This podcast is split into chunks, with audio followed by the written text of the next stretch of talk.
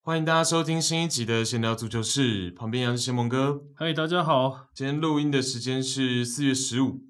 星期五的早上。是，对我们最近大部分都是固定礼拜五来录音了，嗯，其实一直以来也大部分大部分拜是二四或五了，对四或五。啊那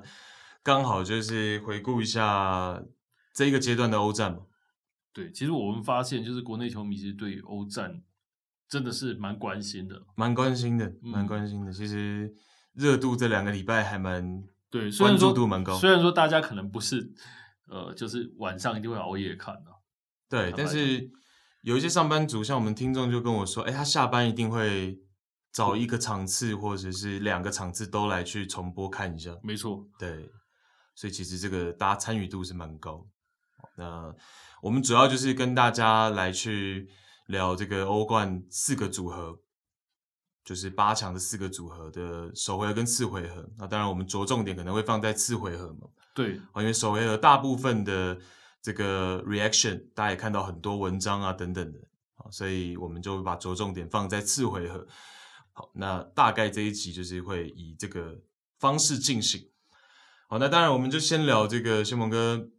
自己最切身感受 的拜仁跟黄潜的比赛。嗯哼。对，其实这两天大家如果有看哦，譬如说拜仁的一些国外的粉丝团啊，嗯或者你你你去看一下那种什么 Oliver Kahn 哦，拜仁现在的 CEO 他的底下的留言对底下留言，嗯哦，哼你就大概可以看到就是。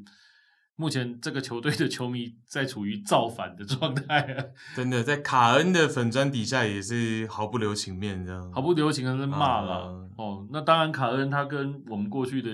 他在球员的印象是很不一样的。对，哦，在球员的时候，我们可能会觉得他霸气，哦，常常会抢人那种感觉，对，哦，可是你看到他现在就是一个走一个非常温和的路线，然后球队失败了，他就是出来维护哦管理阶层，维护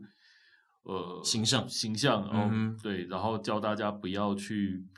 算是不要去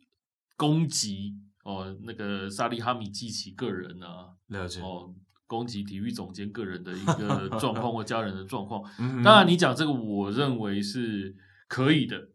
哦，但是，但是，呃，你的感觉是有点护过头了哦，就是好像你并没有觉得你的管理阶层有做错任何的事情，哦，我相信球迷为什么会造反造的这么剧烈，当然跟，呃，我认为当然跟你竞技上的表现有关系嘛，对，嗯，这两回合你遇到了一个原本大家觉得可能拜仁抽到还不错的签，啊、至少比遇到利物浦、比遇到皇马、曼城来得好对，啊、但是结果你竟然是提出了一个不合预期的结果，哦、这当然是一个导火线嘛。嗯但是哼大家就就会把过去的旧账也全部翻出来，然后更尤其在这两回合的比赛期间，其实拜仁传出很多对球队内部是不好的消息，哦，包括呃莱万多夫斯基哦，传出都已经要披上巴萨的战袍了，哦，对这是一个，然后另外像是很多的球员的续约有问题，然后包括了 Neuer，包括了 Thomas Muller，他们的续约是卡关，Sergio Gnabry，呃，续约也是谈判进展是非常不顺利。嗯哼，哦，这么多的主力球员，你在大赛之前传出这种跟球队并没有很合的一个状况，然后在之前我们知道这个赛季之前就已经先把朱勒已经卖掉了，卖卖给了那个呃多特蒙德嘛，对，哦，就是说夏天会去到多特嘛，对对对对，所以以这应该些是免消息费了，也不是卖掉的，对，就是或多或少都会影响到士气嘛，没错没错啊虽然卡恩在赛前的一天，就嗯次回合赛前一天，他也是去辟谣说。这个 Lewandowski 夏天会离开这件事情，绝对是最荒谬的谎言。哦对，但但是这个效果已经很有限很有限的，很有限的。你讲的太晚，然后对另外一件事情是说，你过去所做的一切的事情，其实大家都会觉得好像这个传闻发生也不会很奇怪啊哈啊哈，对，哦。像我们刚刚就讲了嘛，拜仁自己承认三个 Thomas Muller，包括 Neuer，包括 Lewandowski 三个功臣，他们很困难要全部留下，哦，可能财政方面没有这么多，对没有这么好，对哦，自己都跑出来承认说自己的财政是有点问题。我觉得球迷这种愤怒是可想而知的了。对哦，你跳出来好像要帮自己解释，但是这是不是就代表你其实根本就没有留人的决心？哦，我觉得这个现在是有这个倾向了，对对吧？嗯，哦，所以说球迷的愤怒当然是可想而知的嘛。对哦，这种的情况一定会把这个气都发在所谓的管理层身上嘛。对哦，而且我们就讲嘛，就是说拜仁现在的这个军容在德甲看起来是没什么问题，对，好，但是在欧冠到了八强这个阶段的时候，感觉好像其实后手牌没有想象中的这么多了充裕，对。对，那这个其实刚刚我们录音前也跟仙盟哥聊嘛，哦这个也会跟到底管理层还有 Nagelsmann 之间的这个沟通上，哦，到底是譬如说你引进 Sabitzer，为什么好像始终在联赛大大小小的比赛或者是德国杯的这种赛事上，也没有给他就是到磨练到我可以在关键赛事起码当做一个后手来去使用。哦，萨米泽至少还会上场哦。德国杯他会啊对对 对但平常联赛他也会替补，对他会时替间补上时对啊间上，但是你要看看，除了萨比尔之外，还有 多少更惨的？更没有办法用到的，对，啊像 Richards，像是这个尼安祖啊，更不可能，更不可能吧在这种比赛，对那，个马那个 Lo Mark Loca 嘛，嗯，哦，太多太多了，包括萨尔这么多的例子，就是你买来一堆，这个比 s a p i 者还更不堪用，对你连让他上去上的机会都没有有有有也是上一场之后，大家都觉得这根本就踢得平平，然后就不想再让他上了。对哦，就那是基本上没有通过前面的赛事去让自己的后手增加了，没错，你对你底下的板凳来了十几个人，能用的大概只有四五个。对，有限，对，比较有人家限一看就知道你要换谁了。那对当然，你这支球队的竞争力就大概就是这样子而已啊。对，那当然，我们要讲说，在首回合的零一比零了，哦，那个拜仁的输球，其实大家都有看出原因来了。最直接的就是跟之前的改变，就是大家都知道，呃，其实从呃去年的下半年开始，哦、阿方索· Davis 其实就是开始有一些伤病的问题嘛。没错，哦，这个赛季的季初，原本拜仁就是打一个四二三一，那 Alfonso Davis 在这个里面是扮演一个绝对关键的角色，因为他在左路他就是一个非常可怕的利刃，没错，哦但是在后来他开始受伤，然后有些问题之后，其实拿 g o s m a n 一直在找所谓的解方，哦，他很喜欢在战术方面去找解方，哦，所以说他选择的并不是说我保留原本的四二三一，然后我去找一个，比如说像 Omar Richards 这样子的人去替代看看左边后卫的左位边置后卫这个位置，他对并不是这样，他是嗯从战术面去、去着手，他嗯觉得拜仁的进攻力不强，所以就开始找，说找一些战术。那所以说大家都知道嘛，在下半季的一开始，他就找了一个怪阵嘛，我们那时候一开始讲讲是怪阵嘛，对三二四一的一个阵型嘛，对哦，去把所有的最强的进攻火炮都安排上去，哦，让用这样子的一个火力优势，看能不能弥补 Alfonso Davis 不在的一个不足。对，我那个时候录音就讲了，因为用这个阵型，某方面就是说，其实拜仁的阵中，你能够去打到左右边后卫或边翼位的人选上，其实没那么充裕嘛。对好，所以你在选择阵型上面就选择了一个相对比较偏攻的、好偏进攻的这个阵型。对，对把三后卫留在中间，你两个边翼位往前推，对，基本上就是取消这个边翼位的设置，对变成一个三二四一，对对，四个进攻中场这样。嗯，嗯那当然，经过了四五轮的联赛的磨合，其实也某种程度来讲算是有一定的成功嘛。对哦，也不是说不能虐人的一个阵嘛，对，哦，也还可以。那结果在 Alfonso Davis 归队之后，嗯，哦，他把应该说 Alfonso Davis 他归队的时机的问题，对，因为其实我我是这样想的，因为仙蒙哥其实之前也有聊到过，就是说仙蒙哥自己的专业判断也是，Davis 如果回来的话，大概率会把阵型调回成四二三幺。对我认为这是没有问题。对，只是就是说，时机上他刚好是一个伤愈归队，然后训练慢慢是能够刚好能回到场上的这一场比赛，就是面对黄潜的首回合嘛。嗯，就是就让他去上了那马上先发这个就会变成说，哎，还是会有一些些的疑虑嘛。对，哦，因为三二四一，其实在过去的这礼拜，我觉得那个时候打的并不算特别的差啊、对，哦，那你再回来第一个就把它放上去，哦，这是一个问题。嗯，，好，那四四二三一，它是一个比较稳当的阵型，攻守平衡的阵型没有错。对，但是在呃，那 g o s m a n 他做了一个比较让人觉得匪夷所思的决定，就是说你在 Goretzka 也回来，他在四二三一的体系里面，Goretzka 非常重要。对，结果你把 Goretzka 并不是放在一个该放的位置上，嗯你反而是让 Musiala 来做先发。对，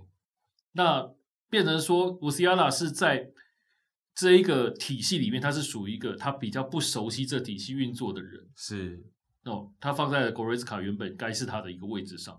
那结果第一个吊球就明显的是穆西亚拉的问题嘛，对，显得他在攻防两端有一点找不到自己的定位。没错，对，就是说穆西亚拉在四二三一里面他扮演的是什么角色？他扮演的是一个后面的杀招，就是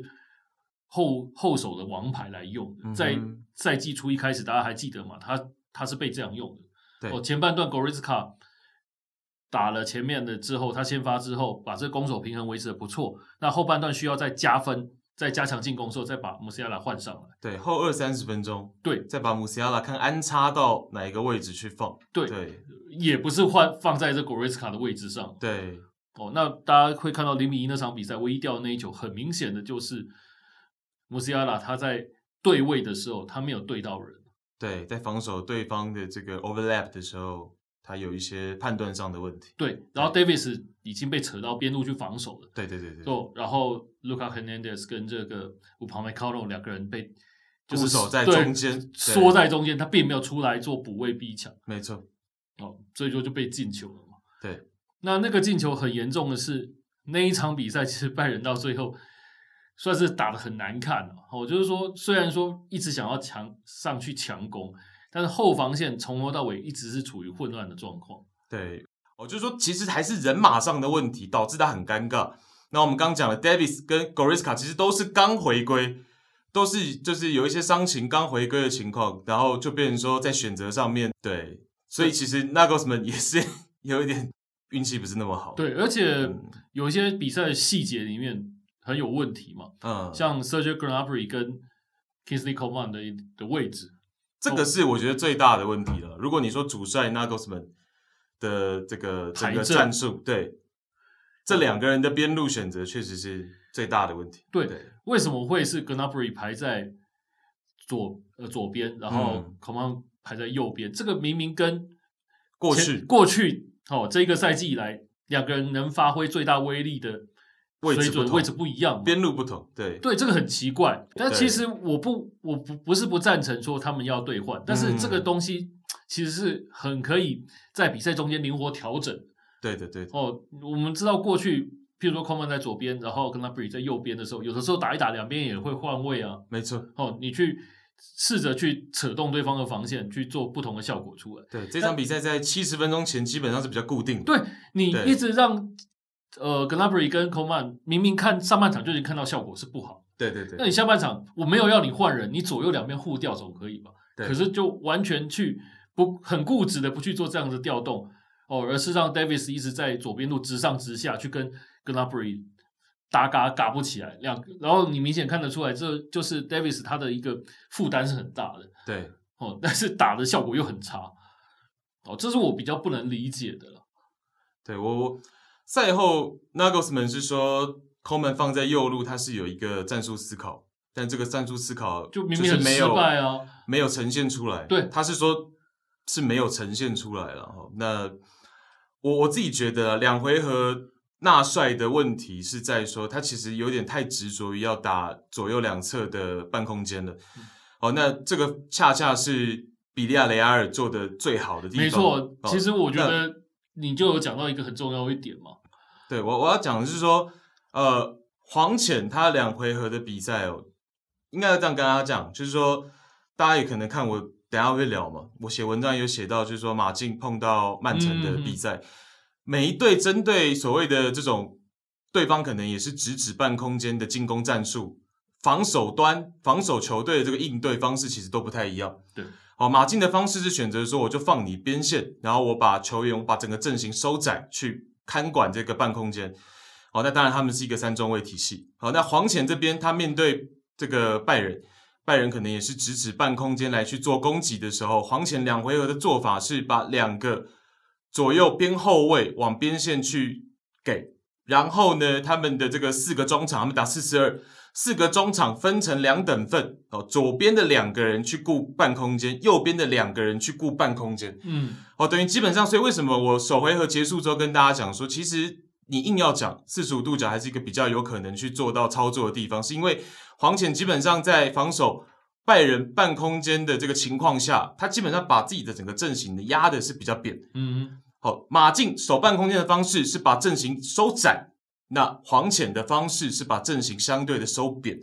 好，黄潜的这个防守方式就是会让拜仁呢很难，就是说我边中去做结合，我从边路，譬如说撒内的位置，第二回合撒内的位置，或者是第一回合从孔满的位置要去跟勒布，要去跟半空间的球员去做撞墙配合等等的，黄潜等于是屏蔽掉这个东西。嗯哼，好，所以就变成说拜仁的整个进攻难度是蛮高的，很高。好对，那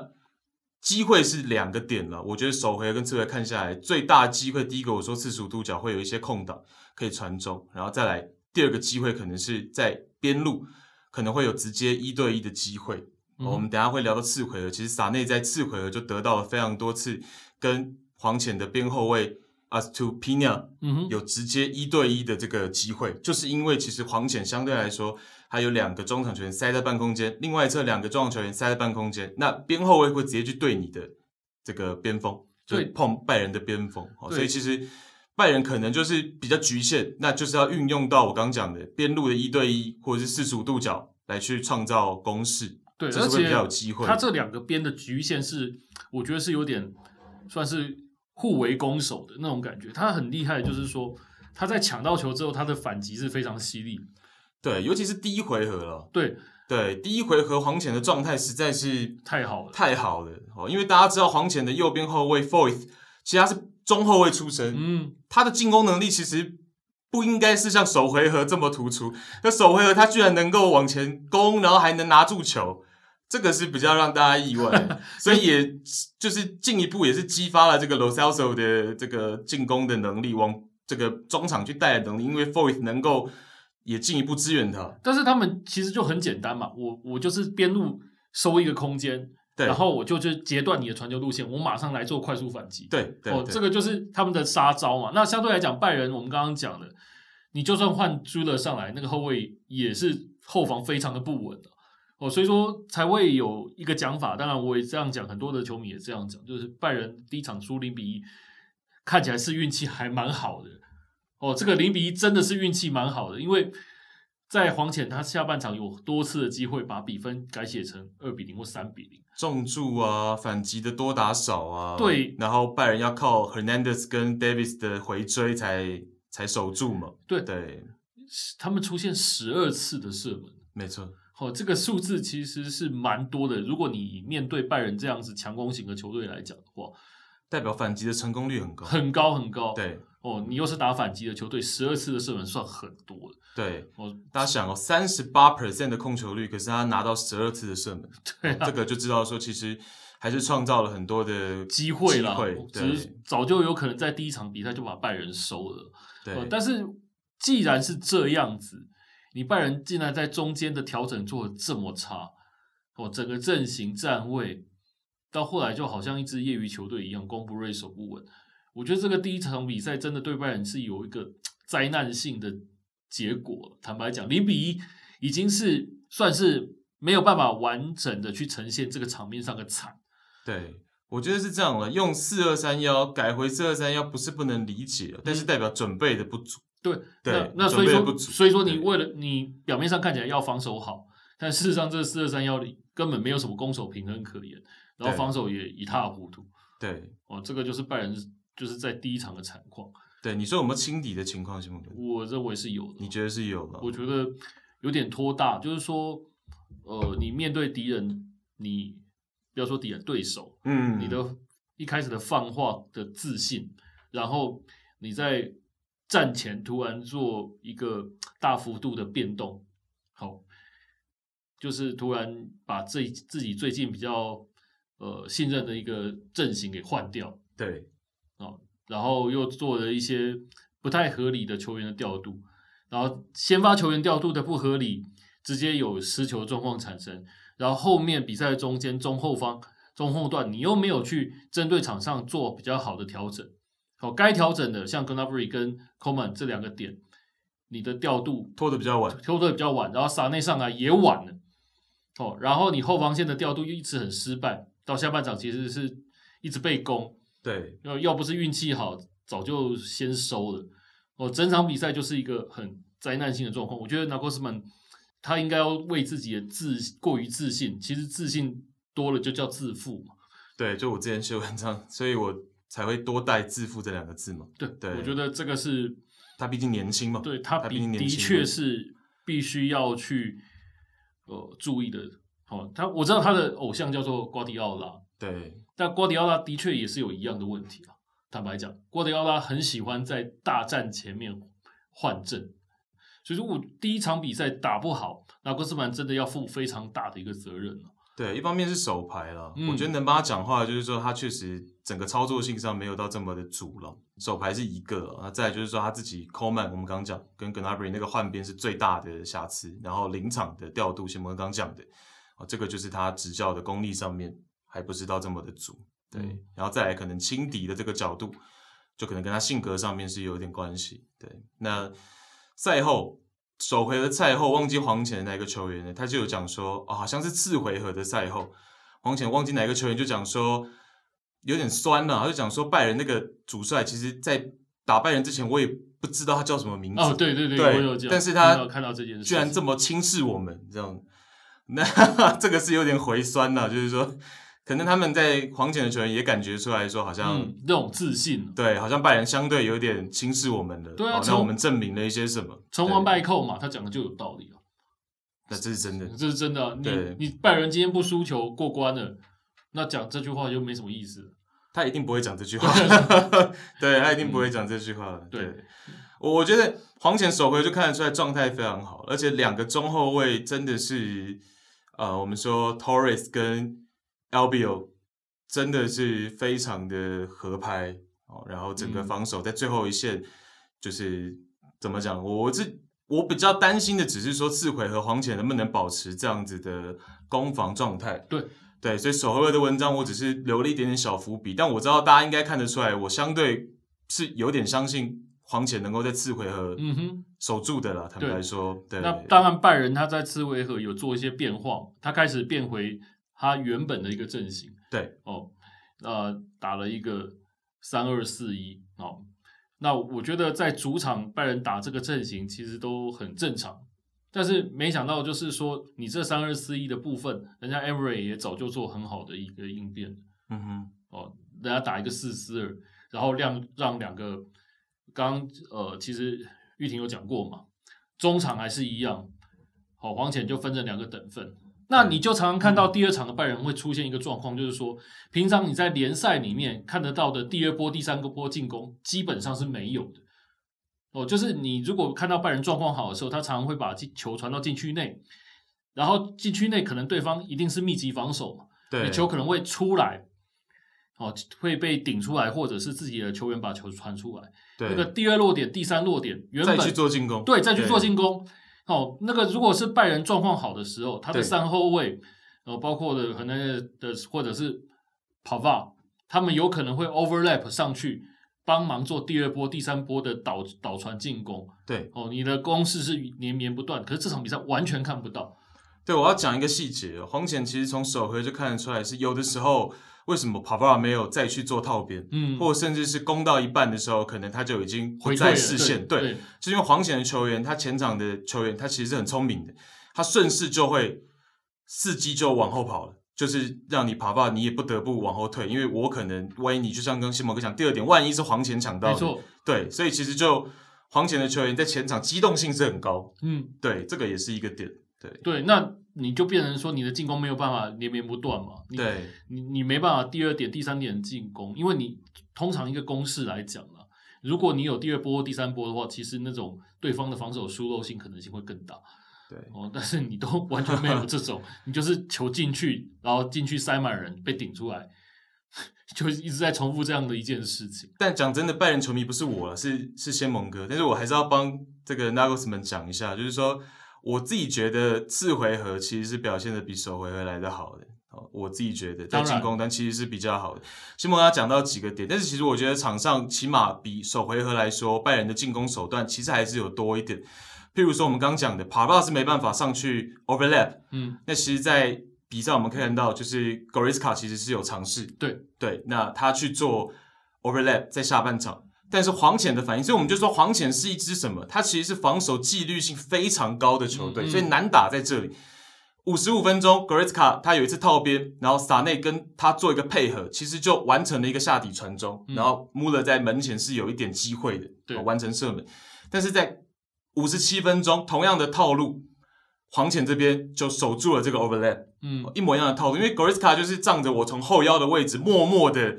往右前方斜插，然对后空球跑位，可能会让你黄潜的防线没注意到。没有办法对位。，对，可是短短两分钟，其实黄潜这边就应对住了。对，哦，所以类似像这样的事情，其实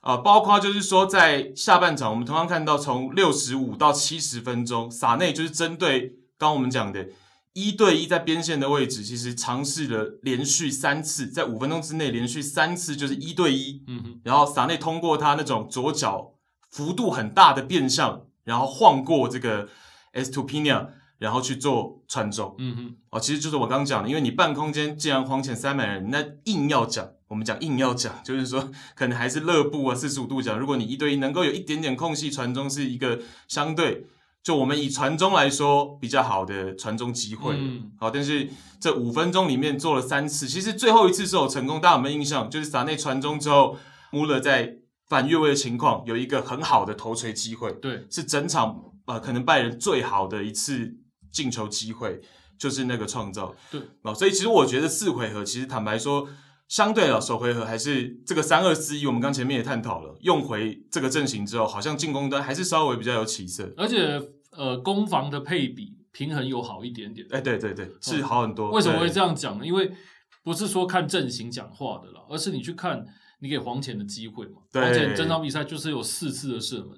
而且坦白说，扣掉最后的五分钟的两波，其实前面都是没。有机会。对对对对对哦，那就对代表说，呃，拜仁在这场比赛你的攻防平衡其实做的比上一场好很多。对反抢也做的比较到位。呃，当然有一点拜仁还是很失败的，没有办法去遮掩这件事，就是说，呃，其实但凡你看拜仁有没有打得很辛苦的比赛，你去看 Lewandowski 的射门次数就知道。对哦，两场比赛，连 e 多夫斯基都各自有两次的射门，拜仁都是二十二次的射门，但是只有两颗给他。对，那这样子的一个表现，其实为什么我会讲这是一个指标？嗯哼，哦，因为在上一回合对萨尔兹堡的时候，两场比赛的落差真的就是在 Lewandowski 的数据上面可以显现出来。第一回合在萨尔兹堡的时候，Lewandowski 零射门，第二回合马上就五六次以上。对那这一个指标很重要意义就是说，拜仁有没有有效的一个进攻？对哦，那只是说你二十二次的射门，你只给莱万两次，代表你其他人很多的机会嘛。 但是，呃，有好的机会你也没有办法没有办法把握把握住啊，我、这对就是比较大的问题。啊因为其实到了这场比赛，已经被迫就是说让 Lewandowski 在左边路对去刻意让他在边路去持球了。就是你既然在禁区他都拿不到球，那其实像这场比赛，他在左边路的触球次数是来到了九次，嗯就是主动到边路去寻求，说我帮忙队友回撤接应一下球，然后不会呃稍微跟这个穆西亚拉跟穆勒去做一个换位，会不会得到一些效果？对，哦，其实也是就像谢梦刚讲，因为在禁区其实真的太拥挤了。，对，然后战术也没有办法帮他做到很好的那个射门起脚的机会。哦，那他的那颗进球，莱万那颗进球当然很漂亮，不过就是通过反抢，就是通过高位的这个施压，然后最后穆勒给到 Lewandowski 嘛，下半场那一球，对，所以也是等于是通过拜仁的一次反抢，然后之后马上发动进攻，才给莱万一个这么那那其实也不太算机会的机会，难能可贵的这种机会了，但是你就会知道说，对手的一个防守是做的多好多到位。对那我只是觉得自负就自负在这里、啊。嗯哦，你竟然，呃，你在扳平之后，当然我知道拜仁还是想要用主场的余威把比赛给赢下来嘛。对哦，所以说他到最后就是越换越换掉那个攻守的平衡，就是在换人的部分。嗯哼嗯哼哦，我觉得这是一件很严重的事情。对有，尤其是你在把这个 Alfonso Davis 换上来的时候，对我觉得这是难辞其咎了。坦白讲了，对哦，为什么我会我会这样讲？他不是不能打中卫，我相信以现在现代我们刚刚一直在讲边中卫来讲，他的体能或者他的能力，我认为有这个资格，就对像阿拉巴一样。我很我很喜欢仙蒙哥这个讲法，大家真的要听这个东西，听进去这个东西。现在已经战术发展到你已经很难断言说谁一定不能打什么位置了。对，对，我认为他是可以的，但没是错没这是错在大比赛的最后五分五分钟、十钟分钟，而且你上去不是为了让他打中卫，你上去是为了要加强进攻，对了，结果你完全把自己的攻攻守平衡又跟首回合一样搞掉了。哦对，你首回合是用一个比较平衡的阵型，结果你的用人是太进攻。那现在的状况也是一样，你想要赢球，结果你在呃你后半段的换人策略来讲，你又打坏了自己原有的攻守平衡。那哪里知道刚刚好对方就抓你一次就够了， 上来没多久就被抓一次反击，对，那那一次黄潜从左侧推到右侧进攻，其实呃，阿方索 Davis 刚好是一个破坏自己对越位陷阱的情况。没错，哦，所以、因为我如果是中卫在那个位置上的时候，对对对他第一个他一定会先去注意自己有没有盯到人。那当自己盯人，发现那个球离自己太远了，你已经来不及做这样子的一个进攻的时呃防守的时候，你来不及回撤，你就会去注意说你中中间的跑位哦，对方有没有反击的人是可以让他处于越位的位置上。对，然后我其他两个搭档的做法，对对，就 Dove Davis 就是忙着回来挡那个射就门路线嘛。就这么刚好刚好吃了，他不是一个惯用中卫或者说常规中卫的亏啊。对，然后跟其他两个队友确实也没那么熟悉在中卫的位置啊、哦，所以就挂了嘛。有的时候足球就是会处罚人，就是对这么对有对趣。对那对一瞬间，大家犯的错误全部都被惩罚到了，就全部被抓然到。后反而是 Emery 这边黄潜的主帅 Emery 这边把 c h u k w e z i 换上来，第二次触球就进球，对，所以反而这边是骑兵天降，那边反而是换错人，哇，一来一往，对，就差很多嘛。一来一往，对，然后接下来拜仁就没招了嘛。嗯，哦，其实这个就就我们在讲了，你把 s u p e r m o r t i n 换上来，那个已经是几乎是没有招的招了啦。哦 s u p e r m o r t i n 我当然承认他有一定程度的能力，他对在几个拜仁现在的所谓的进攻的球员来讲，他还是有一些作用在。哦，要打高空球或者希望在禁区里面塞人，它是有一些作用。嗯，但事实上，它的作用大家都知道它的极限在哪里嘛。哦，等到它被换上来，其实大部分拜仁球迷大家都心凉了啦。对，哦，知道我们已经没招了，就是要强打禁区的空战了嘛。哦，那前面已经打过好几次的传九九八十一斩了， 那现在再打还有效吗？真的只能求老天给就是赏饭吃了。呃，但最后就是败给了自己嘛。我觉得这个真的没有话讲了，拜仁输的叫心服口服了。哦，你的战术的错误全部被对方抓到。哦，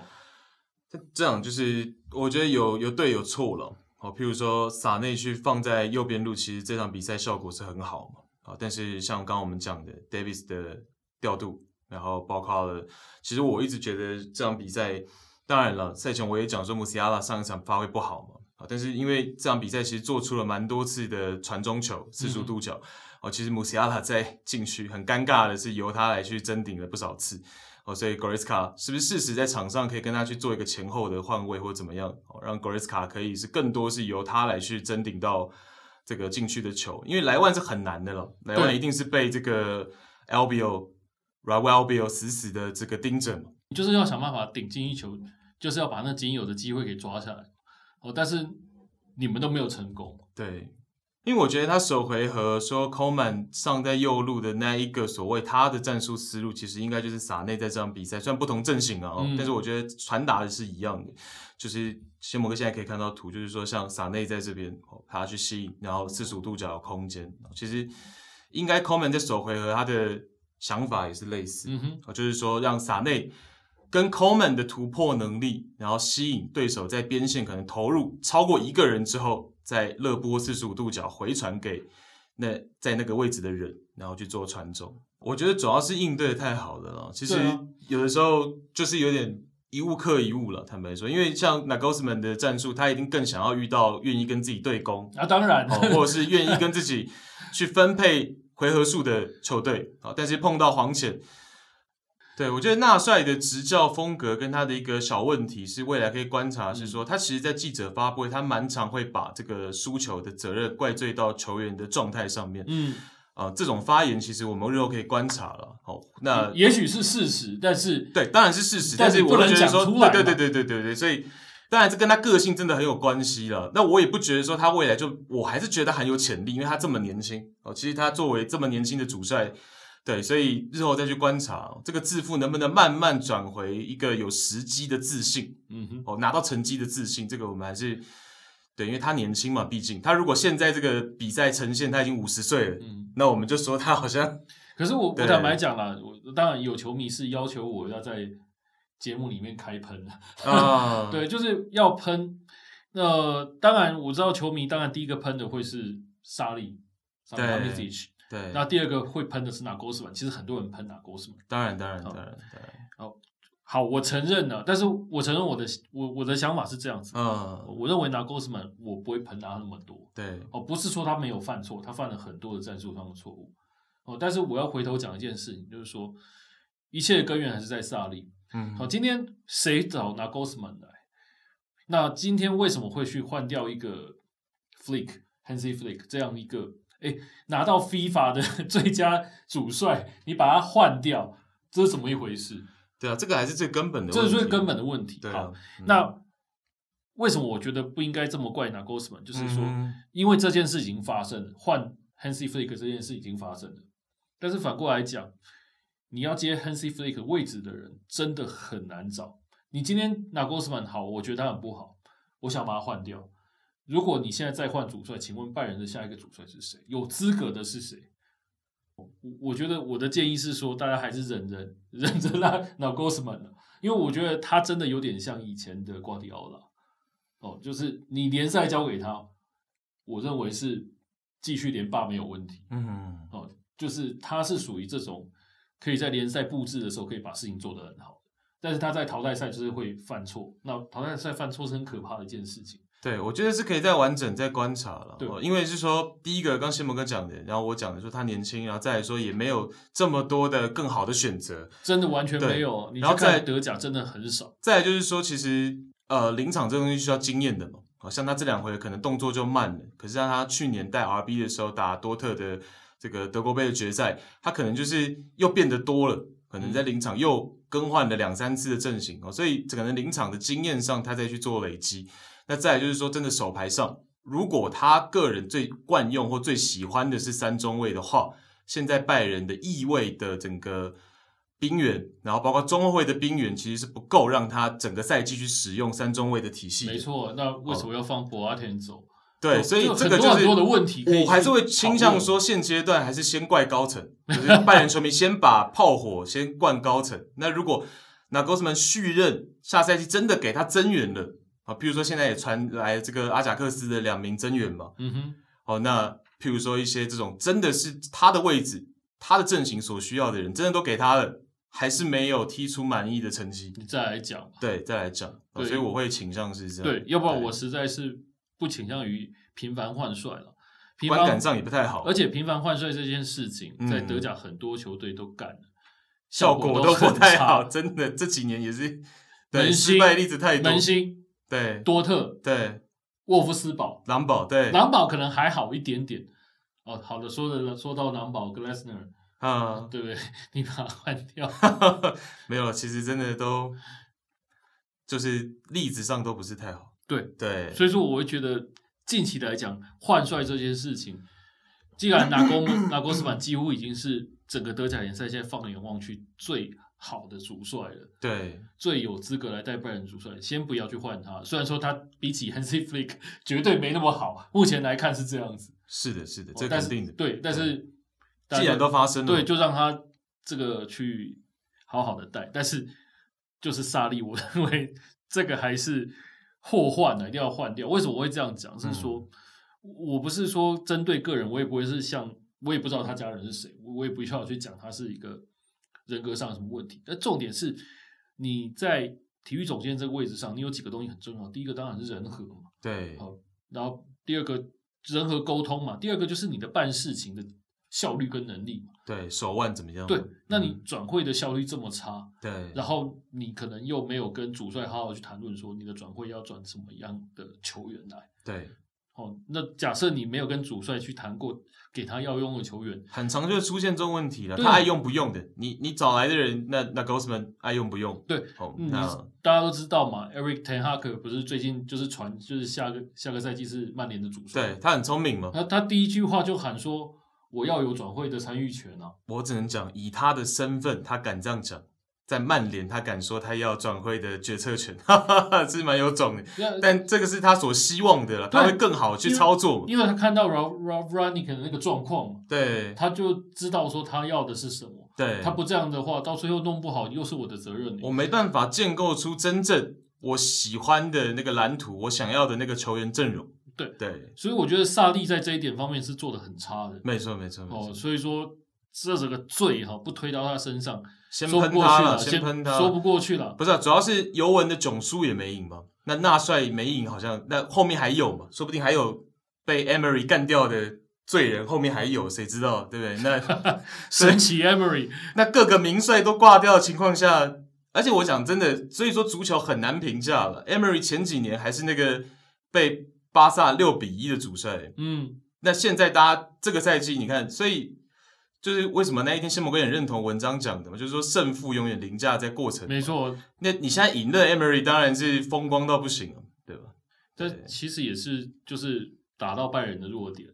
就刚好我就是一物克一物，对他这种很纪律性的防守，这个四四二其实是是很成功，现在就看他会不会打到那个利物浦的弱点啊。对，而且关键是他这两回合，因为其实黄潜的问题是，其实他们进球的效率不是这么稳定对，哦，那刚好这两回合打败人都能各取一球，所以其实这个也是很大的关键。对其实你刚刚讲这个进球效率不稳定，从第一场就看得出来。对的，对的，对的，对的，十二次的射门，那么多好机会，最后你只拿一球，也是很可惜的，真的。很可惜。啊万一其实他们输了，他们就又会去检讨说，哎，对我们首回合没把握住更多机会。对，其实如果对说实在话，如果是其他的有把握性更好的前锋或者是呃这样子的球队来讲的话，嗯拜仁第一回合真的不止输一球啊，对，哦，零比一，他运气好好啊。对，当然这个赛季的 Emery 我是很喜欢了，这个黄潜是起码防守真的是九十分了，九十分了，嗯没有话讲没有话讲，没这有话个讲真的没有话讲。虽然他扬眉吐气，大家不要再讲说他只会打欧霸，人家欧冠也也还可以，这个赛季会这样酸他的人，大部分都是因为在阿森纳的关系吧。嗯，对，哦嗯，就是他他在阿森纳确实表现的比较，没那么好。对对对，但是我有时候还是要回头讲，真的不是每个主帅到每个球队都会有这么好的表现。，对，可能分阶段看会最客观了。嗯，对，分阶段关系最客观。你看他带阿森纳是那个情况，但是哎，他这两个赛季把黄潜磨合到这个程度，哦所以我觉得呃，真的啦，要给一些所谓的耐心是必要的，给主帅的耐心是必要的。我举一个很简单的例子啦，今天利物浦能现在这么强，这么风光，对他前面忍 c l u b 刚来的时候，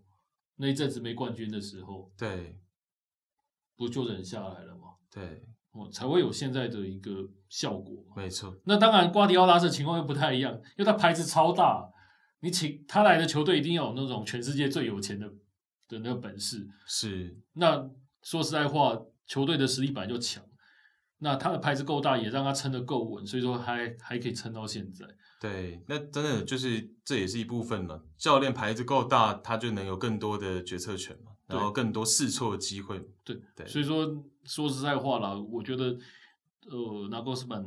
大部分拜仁球迷，我还是会劝说，你就给他一点时间了。但是萨利，我真的很不想给时 间。希望他赶快离开管理层。对，但是这个这个可能性不高啊，嗯，我也觉得，因为呃，大家知道现在拜仁就算是已经换 CEO 了，嗯哼嗯哼，实际有影响力的、实质影响力的还是乌利和内斯。对那他他都已经讲过了嘛。呃，Khan、Oliver Khan 加上萨利，这是所谓黄金组合。他的人马，对他对他觉得他们的工作效是很有效率的，对，在他看来，在他看来，啊没错，嗯，那这样子的话，拜仁要革命哦，真的很困难哦。大家就看一看这个高层哪的时候哪个时候不会拉不下脸，要把人家换下来了。哦对，就看我觉得机会不大了，那大家继续努力吧。哦，跟全球的 拜仁球迷一起继 续喷。哦，我我看到拜仁最近的那个真的跟当初这个人家在喷那个勒夫要要滚离开德国队一样，真的大概低迷了低迷大概就是这个状况。哦对，嗯，行，那谢蒙哥，你觉得你猜一下，莱万？我没有办法猜这个了。但 anyway，你一定是希望他留队的嘛，我当然希望留队了，好的因好为的我觉得好的这个对我们的影响实在太大。是那我认为，嗯，以拜仁的风格了，一呃，就算签不下来，应该就是让他再留一季，然后免费走。懂，这是拜仁常做的事情。没错，没错，没错，没错，哦嗯，除非他真的觉得他可以卖到一亿欧元，再说吧。然后好我已经找到哈兰的 类似这样子，那才才有这得说才有嘛得说嘛。对要不然以拜仁的风格一定是，好了，你不加薪，你要走，那就你要加薪，然后你留不下来，你要走，那我就是反正我不缺钱嘛，不缺几嗯千万欧元，我也不想被你被你绑架啊。那我就是等你这一季走完，自己滚， ，OK，类似这样子。大家和平散了。对和打平，比我觉得赛这个这件事情又不是没发生过。对，拜仁真的蛮常对，啊这样子去阿拉做的。巴嘛，Tony 对 Cruz 嘛，都是这样子的。对对对对对，哦，所以说拜仁，我认为走向来讲应该会变成是这个样子的。但是你有这种传闻一直在传，其实对球队的士气是很伤的。嗯嗯嗯嗯，哦，所以说我我不觉得这个不会有影响，拜仁必须要想办法去把这个谣言给压下来。但另外一方面，当然，我认为拜仁好了，你不换萨利，你的转会要 do something，然后不能老是都是呃去试一些半吊子的，就是你所谓的潜力球员，你偶尔也要有一两个重磅转会。懂，能理解了。对，就是能我理去解找的是能成名的， 而不是一天到晚我在试。我当然知道拜仁以前最厉害的就是他都会去找那种嗯，可能不是那种最顶尖的球员嗯哦，嗯，但是到拜仁之后就是很厉害，或者是像罗本当初来拜仁的时候，其实就是状态很差嘛，对。常受伤嘛。那那你们现在阿贾克斯那两位大概就是符合你刚讲的，就是呃，可能很有 potential，然后来了之后可能 maybe 再成长。对，那阿贾的话，我觉得至少听起来，嗯，就很 很有成长能力，因为阿贾克斯明显这几年在欧战，他是对很有竞争力的。因为传闻当中的 Gravenberg 跟 Maserawi 是你们蛮需要的位置了，嗯哼，尤其 Maserawi 就是 Pavard 这个位置嘛。对，对那再加上呃，阿贾克斯说真的，这几年欧战是很好的。对，那当然，我觉得这个也累积一定的经验。对，哦，但是如果你去找一些中下游球队的那就没必要了。潜对潜力股，我觉得那就没必要了。对像 Omar Richards，我觉得就是一个，嗯，你买他，照理说你是不是就是期待他变得像 Alfonso Davis 一样？啊，我认为是这样子的啊。那 Alfonso Davis 这一个例子，显然目前为止是套不到他身上的对的，对的，哦。两个人都是所谓来的潜力股，可是 Alfonso Davis 是一鸣惊人了。啊对。好，我最后补一个，就是黄潜的这个进球功臣呢 c h u k w e z i 嗯他的生涯的，就是说整个足球生涯的偶像就是罗本，嗯哼，哦，就是罗本，所以等于是说面对自己偶像的传奇的球队，然后进球的嗯感觉。 好，那可能下一个锁定他也不一定。他的偶像真的是罗本，他的第二个偶像还是 Douglas Costa，嗯哼，最近在也是前拜仁球员。，对，然后现在在 MLS，嗯，对。好，那再来我们聊，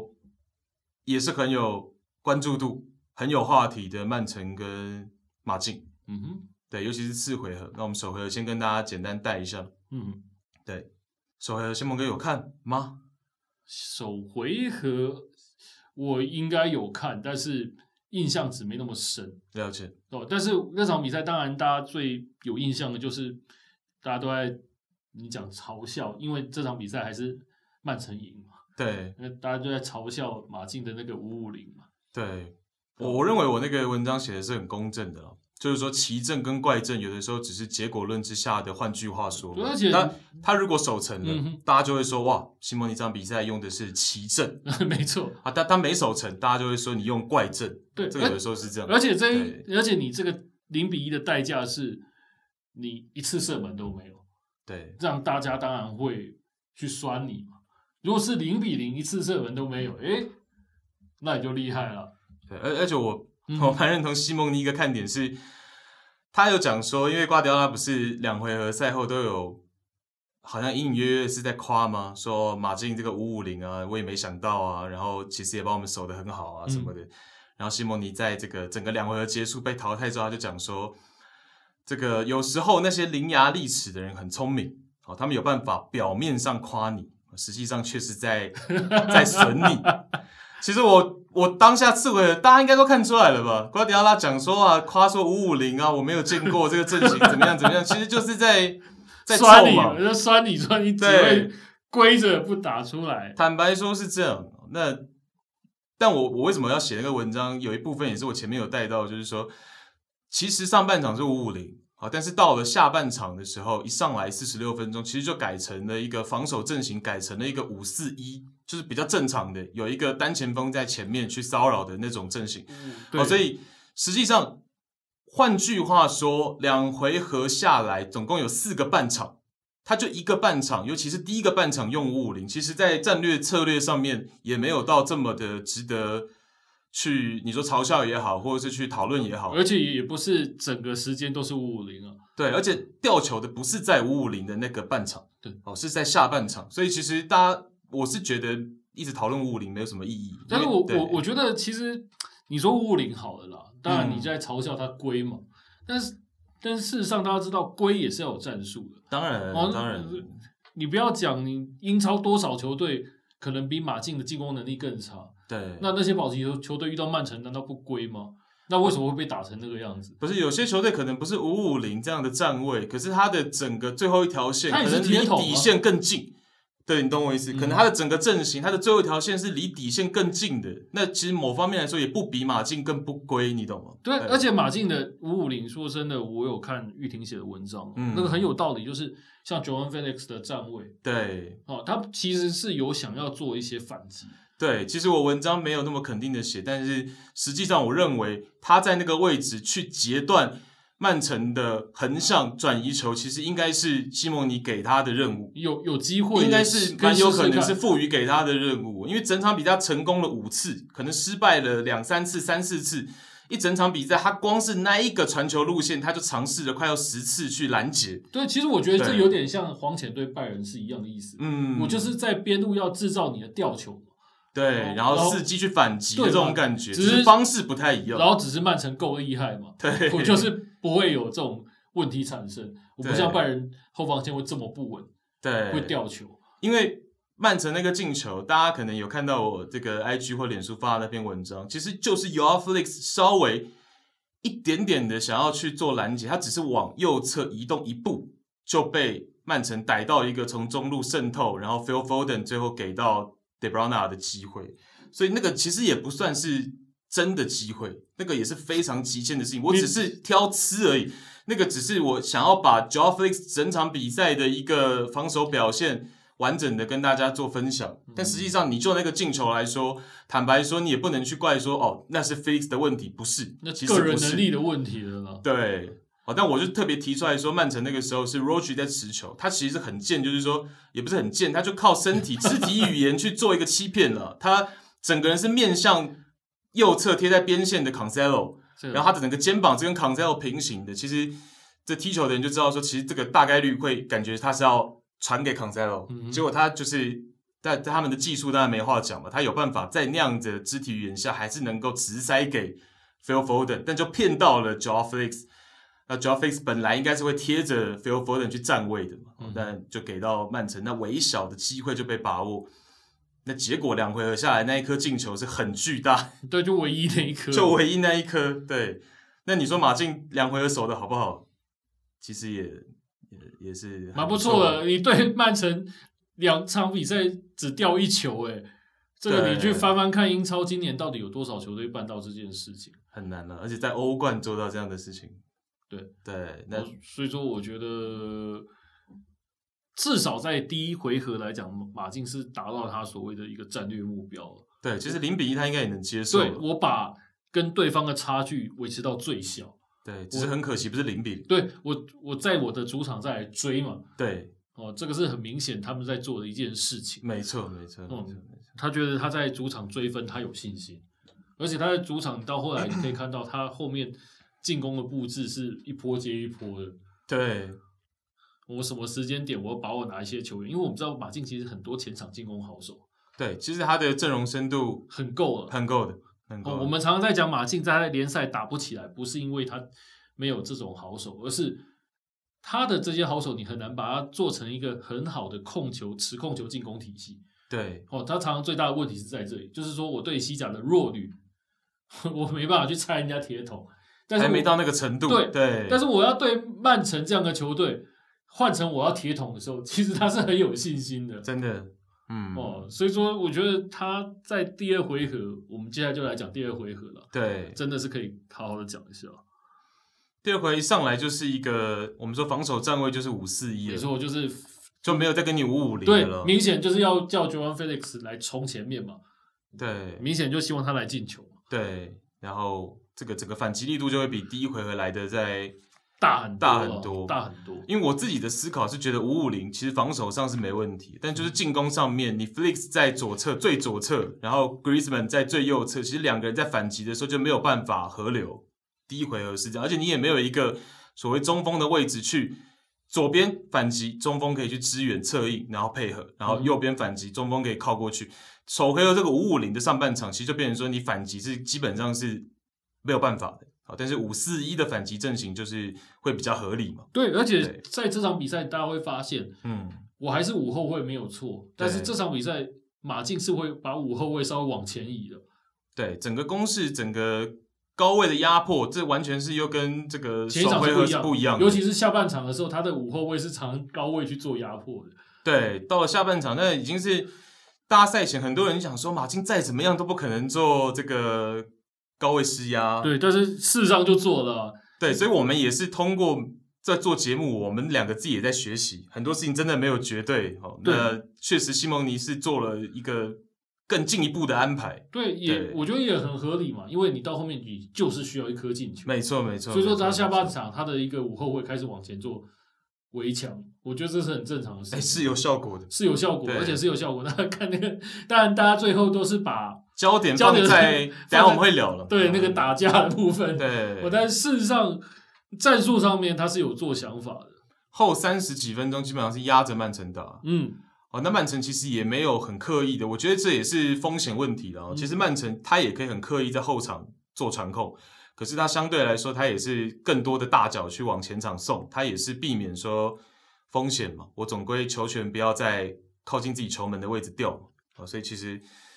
如果我是觉得，如果曼城硬要控的话，硬要走地面的话，其实可能还是能消耗更多回合数，对就是而且会更多时间。而且我觉得他如果硬要控的话，嗯。很有可能会有一个状况，就是马竞上来围墙，然后对，曼城就有在更危险的位置吊球。对，对然啊后要这个就是两面刃，对，你有可能在危险位置吊球，但是你有可能，譬如说，我就想要抓马竞的后场打一箭穿心，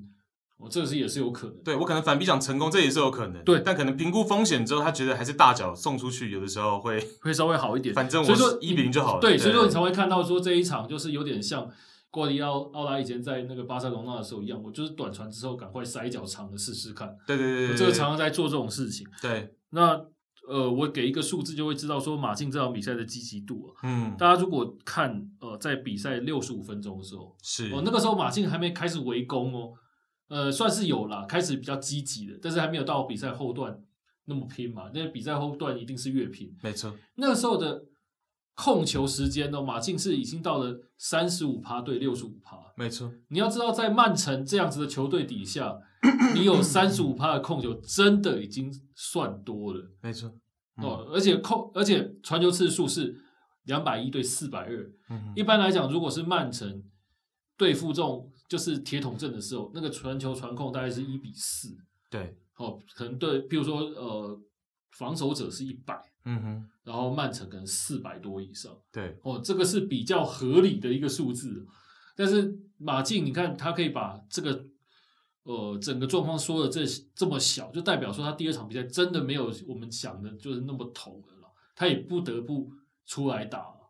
哦，只是说他的防守还是够力，可以压住对方没有再多掉球。啊对，因为这个赛季其实西蒙尼，大家如果有看西甲的比赛，我就讲一场就好。有看西甲的球迷可能会知道，就是说马竞就是这个赛季其实有一次是也是最后的二十分钟，很疯狂的去逆转瓦伦西亚。嗯，那那场比赛也是到了后面哦，抓狂的马竞，他其实是能够在高位去做逼抢，然后把整个自己的阵型摊开来去跟对方去拼的。对，哦，所以其实这场比赛的后面三十几分钟，马竞就是在做这样的事情，其实也是算差了一点运气了。但是我觉得运气还是有帮马竞一把。为什么这样讲？当然嗯结果论是没有了，对，但是比赛中间是有的。像 De Bruyne 的受伤， 那真的影响很大。对，哦，因为等于是说我的那种一箭穿心的杀招就没了嘛。对，哦，这个他是差蛮多的。差蛮多的。我让马竞，我可以更肆无忌惮的往前去压了。没错，没错，这个是一个感觉了，就是说相对来说可以更肆无忌惮。对没错，嗯哦，因为那个时候就是把他换成 Sterling，嘛然后接下来 Kyle Walker 也出事情。嗯，哦，嗯所以说其实在这段时间里面，马竞是有得到一点顺风的。对， 哦，所以嗯所以你很少看到曼城啊，一场比赛赢是赢的，哦，这场也没赢，但是他可以这么狼狈，我觉得用狼狈这两个字来形容应该是不为过，不为过了。哦不为过，不为过。但是瓜迪奥拉好像蛮老神在在的，所以我觉得 哦这也是我蛮意外那的。没没对，被进球嘛，对，但是我还是要称称赞一下曼城，真的厉害的是那个 Phil Foden，啊哈，我觉得这场比赛他展现的是他不像是个二十一岁的球员。对他上一场其实也不像，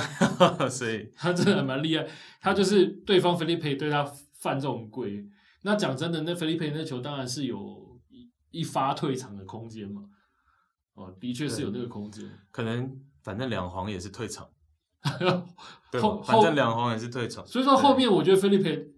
那一个那一球其实就是有点不智，相对来讲，Foden 我认为是有对他挑衅的。我我觉得是这样了，就是说，我们把这件事情放大来看，因为其实也有听众是问我，嗯就是说那个听众还是那个我们 podcast 不是有两个节目嘛，嗯，就是那个印象派，他们有的时候会找，他们有的时候是两个人，他们主主体是两个人，啊然后有时候会找一个美国的朋友一起，啊，Francisco 一起，然后他就有在这个 IG 私讯我，在今天早上问我，你觉得呃马竞被说很脏，在这场比赛赛后，那他觉得，然后我怎么看这样？好那我我其实觉得啊，就是说这两队的战术刚好天南地北，啊对，风格天南地北。好，那就其实不要太在意。 讲实话就是这样，就像过去莫里尼奥是打防反，然后马迪奥拉是打、呃那个时候巴萨传控对是打传控。那其实这就是一一南一北，其实这个就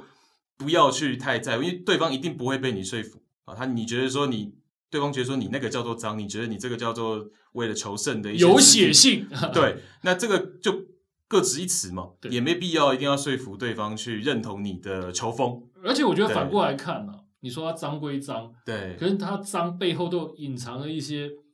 其实他是有战术、有策略在里面。对，他当他搞不好脏，他是故意要挑衅你，对，当然 Felipe 那个就那有点过分。对，那个就有有点过分。但他下半场他也受到惩罚了，因为我觉得 Foden 到后来也是有一点引诱他去做第二张黄牌。如果大家有没有嗯有注意到的时候，就是在最后的十几分钟的时候，其实 Foden 是常常一直往他那个地方去，然后想要去做他的第二张黄牌，而且最后就真的是让他成功了。对哦他边路拿到球，我就让你来铲嘛，然后铲下去，铲是很干净，可 是铲完以后那起来不干净啊。那我看到 Foden，他包头上不是包着纱布嘛，对然后他的那个感觉，他在笑那个感觉，我就知道说这小孩子真的不简单，中招了，中招了。他真的是对他真的是有在针针对对方的这种粗野，他真的是有在引诱你在做来刺。等到他让菲利佩红牌下去之后，我认为他的感觉就是我成功了，因为马竞的确你少打一人之后就差很多了，对这个是有天分的，有天分。我觉得 Phil Foden 是一个，我必须要讲，真的非常聪明的一个球员了、啊对这个有一些前辈的风范的。大家记不记得那个尤文跟皇马的欧冠决赛？嗯，啊，但是最后 s u r a m o s 演到裁判那个时候没有 VAR，嘛裁判演到把 c a c h a d o 红牌下场， 明明是 Ramos 去弄 c a c h a d o 结果最后 c a c h a d o 没干嘛哦，裁判觉得你红牌，你下去。我觉得这个当然有的时候你会说他是狡诈或怎样，可是兵不厌诈嘛。对啊，各为其主嘛。对对啊，我我就必须讲说，这个真的是蛮厉害的。你看 Phil Foden，大家如果有注意看，他比赛后段真的很努力的想要把马竞那些身上有黄牌的人把他弄下去。对，两队其实真的场中小动作是蛮多，因为对其对实首回合火药味就有了，好、像是这场比赛 Griezmann 也有几次去稍微戳一下 Stones 啊什么的，其实大家之间的这个过招小动作上面是互相，哦所以当然 Felipe 最后那个，然后呃 Savage 跟 Grealish 两个人这个。最后的对抗嘛，还一路延续到球员通道嘛。哦，那 Savage 是在场中就抓了一次 Grealish 的头发嘛啊， 对对到了球员通道又抓一次， 对那个 Grish 的秀法很漂亮，对啊绑那样，Grealish 子蛮好看的。 Grealish 赛后自己在 IG 还发了一个线动，把那个两张图合在一起，说你是在帮我剪头发。呃他可以去找那个找那个那个洗发精厂商，可以找他代言一下。因为 Savage 是真的是狠人呐、啊，从弗伦蒂娜时期就是狠人嘛。但是 Grealish 过去可是坏小 子。那其实这个 大家彼此之间是差不多，差不多对。呃而且可能球场外的资源，说不定 Grealish 还更好 No，哦。所以但是我我们回过头来讲，呃，还是比较战术，当然，比较当比赛然，面当的然，东当然，西当然，我觉得马竞真的还蛮厉害，就是说你可以从他后面这样一波一波的换人，哦，就看得出来。他在下半场，我觉得为什么我们刚刚讲曼城狼狈，是他提供一个数据，就是说在马竞开始围攻之前哦，呃，下半场马竞跟曼城的射门次数是，呃，没看错的话是五比零嗯哼，哦。那你知道曼城在上半场有八次的射门。是也就代表说他在下半场到最后他只有两次的射门。那这两次的射门其实真的已经是被打到，就是他没有办法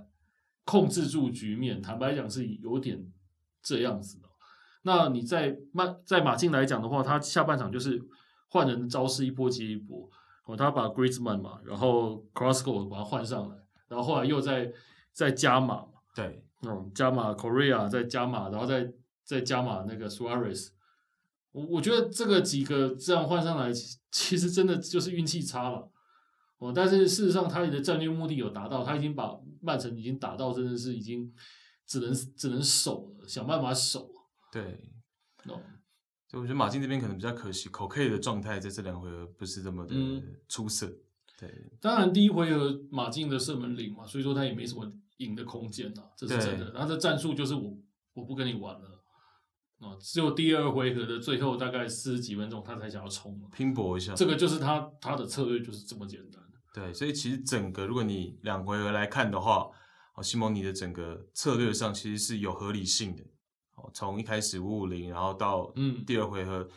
的这个哦，整个最后的拼搏，哦，最后的这个高压，其实是也非常接近，起码带入延长赛了。嗯，对，有可能啊。要是首回合没掉球，或者是次回合能够在最后尾声拿到一颗进球，都有可能是一个延长赛，没错，呃所以实际上是很接近的了。坦白说，啊那嗯，我觉得当然，西蒙尼一直以来都很值得大家尊敬了，这个是没有什么问题的。哦在球队风格是这么的剽悍，这个在现代的足坛也没有太多球队维持这样的风格了。坦白说，嗯哼，尤其是有 VAR 的情况，好，那你要维持这样的球员风格，然后从主帅由上到下去感染到球队，这也算是一个特色吧。我我哦马觉竞，对，我觉得可以敬重啊。那但是是不是当然有些东西就是过度的犯规，当然是就对，有些没然后必要有。些对很粗野的动作，我觉得那就是情绪上来 了，他就会多余的动作真的就有的时候跑出来。不会，主帅也会这样子啊，就就好像马体会在那个香港常被人家讲是下体会，就是这 样。我觉得这个跟跟跟他们的主帅 Sim Simoni 他一些动作也有关系嘛。对庆祝动作 嘛，大家哦对对对讲的那个是 下下体，那个是庆祝动作。没错没对错，对就是对对，有男子汉气概的庆祝动作。哦对对对对啊哦，那我觉得这个是他球队的特色了。那就站着输，因为曼城大家都知道这个赛季的状态还是太好了对哦，现在的状况真的太好了。对，因为赛后啊，西蒙尼自己也有讲说，就是他自己个人来说，也有很多生活当中的优先级，嗯哼然后对他来说，赢球绝对是第一位，是第二位才是为球队感到骄傲。所以为什么我们说，我为什么文章会讲说胜负凌驾过程就是这样？对对他来说，当然也是赢球才是第一位嘛。对，那我球队表现的再值得我骄傲，可是输球了因，为没屁用啊。 对我们只能放心里，对吧？那是啊，就由得大家怎么说我们了。所没错以，对我觉得马竞球迷不要太气馁了，就是之后再碰到曼城的时候讨回来嘛。竞技体育就是这样，嗯哼，对吧？你唯一能做的就是下一次碰面的时候把对手淘汰。嗯，对，没错，那再来，我们看到的是切尔西跟皇马对，哦，其实这一届的八强，我们光讲这三个组合都是一分差，没错，两回合下来居然都是一分差，所以激烈程度对，而且切尔西这个是上冲下洗最最厉害的一个组合，三温暖喜最，最洗最厉害，因为 它对对是对它是属于分差最大的，对然对，后又到最后又缩到只剩下一分差这样。应该没有太多人很客观的敢说切尔西在第二回合能够一度翻盘整个战局，对，这但哦是这真的是这样子。对不过我觉得首回合的失败还是切尔西最大的问题了。跟你们很像，对，这跟拜仁很像，其实首回合的亏吃的比较大一点。对嗯，接受和这个三四二一，然后包括球员状态，赛后吐口也讲说，其实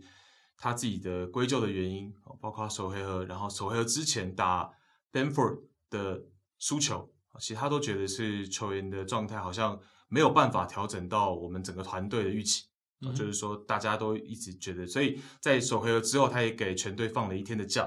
就是说让大家去调整一下嘛。其实这也是蛮多主帅会选择的方会式，选择的方式。对，那其实来到了周末打南普顿，然后六比零的大胜，然后到了这个周中次回合，其实就有明显的气那种气氛就回来。对，对对对对，要不然那首回首回合，我觉得当然呃，必须要讲战术方上面，呃，皇马也有，但是我觉得是没有赢到那么多了， 有很多的球真的是就莫名其妙掉啊。对大家我就一直在这像个像 Mandy 那个就对对对对真的是有有够夸张的夸张啊！对那我要讲什么？那个那种吊球方法，那个说实在话就是失误嘛。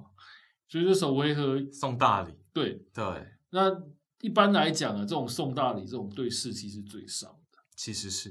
其实是，所以突口能够在一周之内把球队的这个气势给，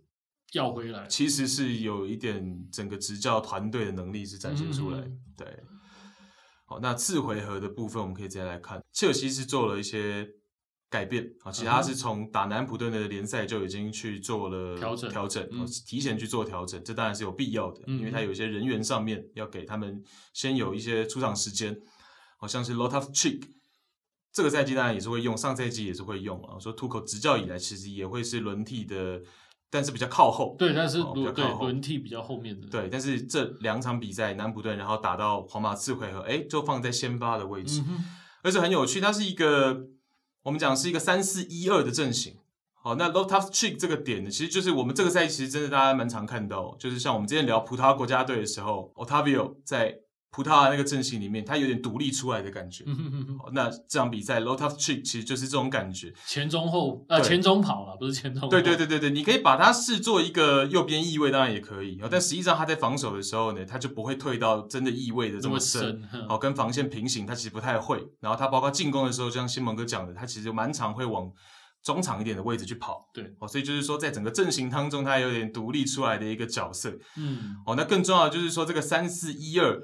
赛前，新蒙哥跟我有去分享到，就是说，哎，他有观察到这个点哦。那对这个三四一二的重点呢，我自己觉得最大的重点其实是在高位逼抢皇马的时候，你在对位上面其实是有一个更好的一个效果。哦，因为大家会看到这场比赛 h a v e r t z 跟 Werner 是靠前的双前锋，对那他们就去逼抢皇马的两个中后卫。那 Mason Mount 做的事情就是去封堵、去逼抢皇马的那个单后腰，嗯哼，好、c a s a m e r o 或者是 Tony Cross 如果在那个位哦置，那 Mason Mount 就去逼抢他。好、所以就是说，在整个阵型跟阵型对上的情况下，你在高位逼抢能够更方便、更便利、更有效果啊，其实是蛮奏效的。因为皇马在这场比赛其实被切尔西施压的蛮不舒服的。对，